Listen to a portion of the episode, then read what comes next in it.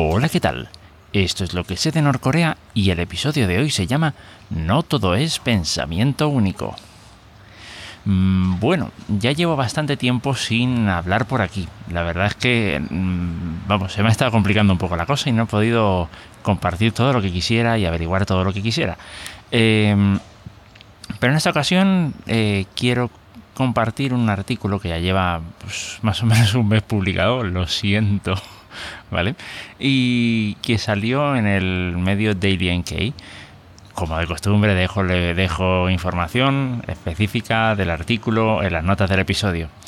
Bien, el, el artículo creo que se titula algo así como eh, La política económica de Kim Jong-un, eh, defensa versus eh, eh, sí, gasto en defensa versus gasto en asuntos civiles, vamos a decirlo así, ¿vale? En temas civiles.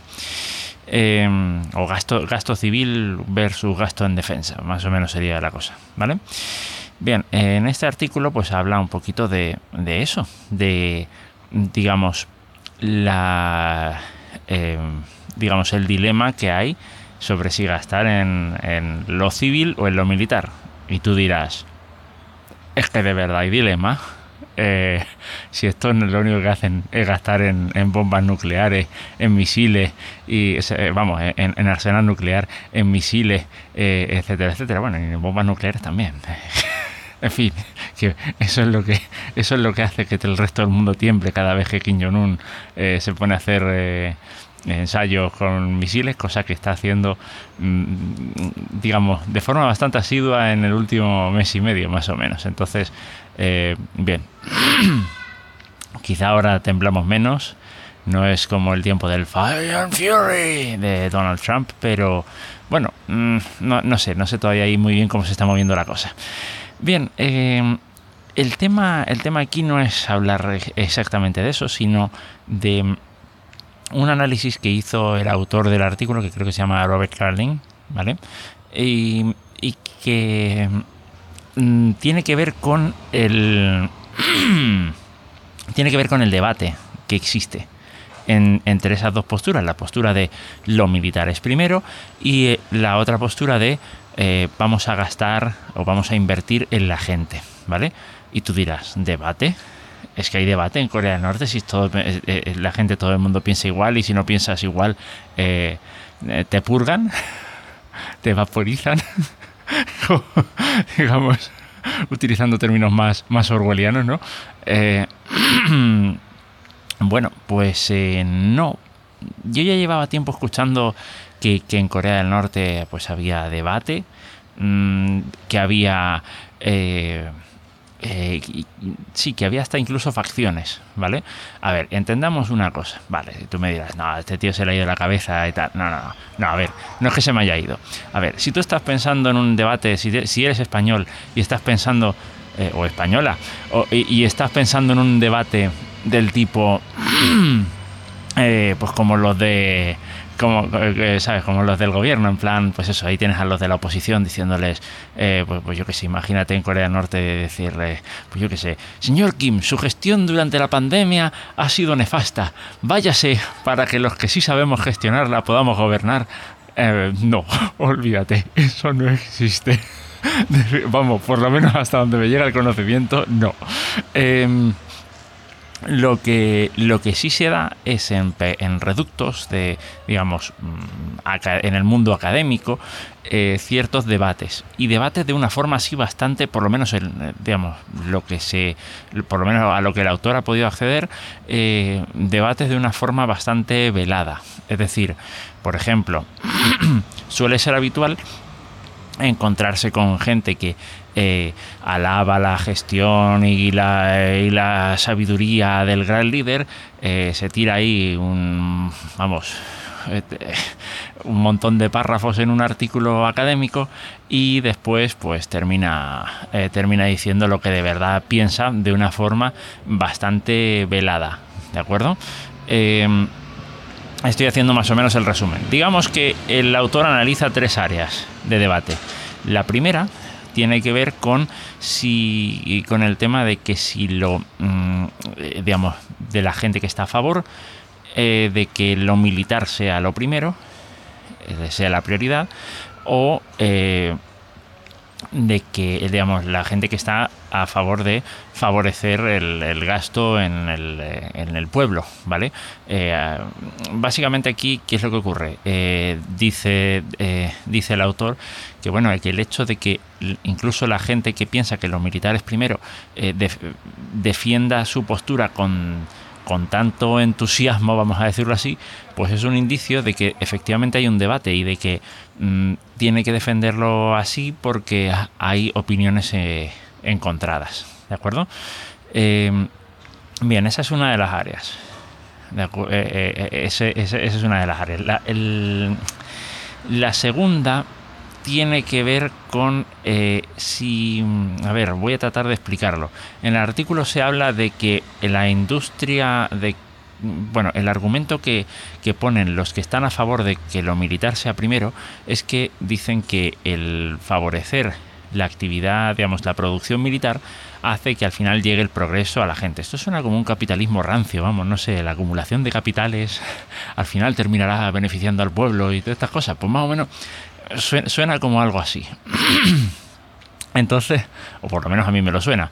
Em, entonces, ¿qué es lo que, qué es lo que ocurre? Eh, tienes a estas personas que, que, piensan de esa manera, ¿vale?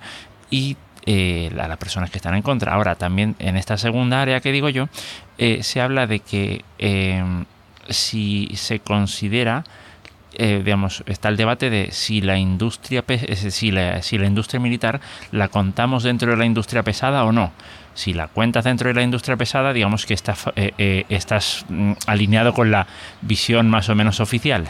Si no, digamos que lo que estás diciendo es, oye, a lo militar hay que darle de comer aparte y la industria pesada, por un lado, eh, y tal. A ver, es que es un tema un poco complicado como para explicarlo así como así. Básicamente lo que se intenta decir es que, eh, claro, que la producción militar eh, va a caer, sí, a la industria pesada, y también de alguna manera a favorecer el desarrollo de la industria ligera, que a su vez es la que genera pues los bienes de consumo, las herramientas de trabajo agrícola, etcétera. ¿Vale? A ver si me estoy tratando, es un poco lioso explicar un poco esto así de una forma más o menos resumida. Eh, entonces volvemos al punto. En esa segunda área pues se dice, oye, eh, pero la industria, digamos, la producción militar la, eh, la encajamos en el en, la industria pesada o digamos que es un sector aparte, ¿vale? Eh, básicamente es ese, eh, es ese, ese punto, ¿vale? Estos dos, estas dos áreas han estado ahí desde, creo recordar, según lo que leí y más o menos entendí, desde hace unos 20 años. Esta tercera área de la que voy a mencionar ahora lleva desde, bueno, desde Kim Il-sung, ¿vale? Que es la de si Mm, debería, a ver, si se debe acumular o gastar. Y me explico. Em, claro, si se debe acumular dinero, recursos, etcétera, eh, para favorecer pues la defensa del país, o si se debe eh, gastar para favorecer la felicidad del pueblo. Básicamente, eh, en estas tres áreas lo que se viene a decir es, el, el gran debate de los debates es, vamos a invertir a costa, de, a costa del pueblo, vamos, en, defensa militar. Vamos a defender nuestro, eh, digamos, la existencia de nuestro país eh, y posponer la felicidad del pueblo o vamos a favorecer la felicidad del pueblo, eh, digamos, desfavoreciendo la defensa del país. Básicamente esa es la idea que se me queda y tal, ¿no? Ahora, uno dice, hombre, que tengas este tipo de debates, eh, en fin. Bien, ya digo, este tipo de debates eh, se dan en el mundo académico, concretamente en un, parece ser en un diario académico que dejó de existir en 2020, que se, llama, que se llamaba, eh, ¿cómo era? Kyongji Jungo, creo que era, o algo así. No sé lo que quiere decir, no lo he visto escrito en coreano, con lo cual no sé si lo estoy siquiera pronunciando bien, porque a mí la, lo de las, la de las romanizaciones y tal no se me está dando muy bien. Pero, pero eso, vamos, básicamente. Em, eso y en un diario, en el diario, eh, sí, las publicaciones académicas de la Universidad de Kim Il-sung y de forma muy puntual en el diario Rodon Shimon. ¿Vale? Bueno, valga la redundancia porque Shimon quiere decir diario, así que, en fin, vale, sí. Eh, entonces, eh, entonces, básicamente es eso. O sea, a debate lo hay. Ahora, ¿quién se puede permitir el mm, mostrar una postura antagónica? Pues quien tenga, por lo que dice el autor, quien tenga un respaldo de alguna, de algún pez gordo, vamos a decirlo así, ¿vale? De alguien de algún líder en las altas esferas. Con lo cual eso ya te hace ver que también efectivamente hay facciones, porque eh, tienes a personas que favorecen una determinada postura y están dispuestas a respaldar eh, a quienes a quienes también la defienden la defienden en el mundo académico. O sea que sí, que hay facciones y hay debate. No voy a decir libertad de expresión, pero tal. También debo decir una cosa. Parece ser, no suele ser de, exclusivamente en esos momentos, pero parece ser que este tipo de debates se dan cuando eh, el régimen se plantea una reforma pues económica o algún tipo de reforma. ¿De acuerdo? Entonces digamos que más o menos sigue el modelo así, más o menos maquiavélico, ¿no?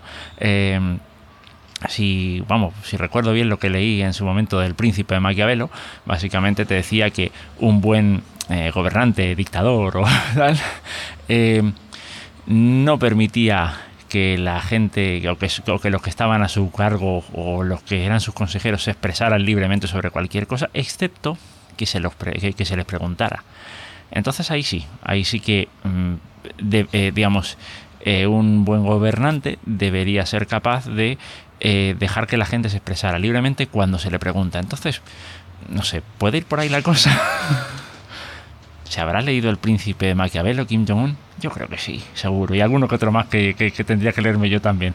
Eh, si aunque parezca que no, yo creo que el tío tiene, tiene bastantes letras encima. Lo que pasa es que al final, pues, mm, no sé, eh, yo creo que es un fenómeno complejo lo de, entender qué es lo que pasa por la mente de una, de una persona así. Y sería interesante poder, digamos, si, si alguien hace algún análisis eh, de ese tipo, pues poder eh, echarle un vistazo bastante profundo.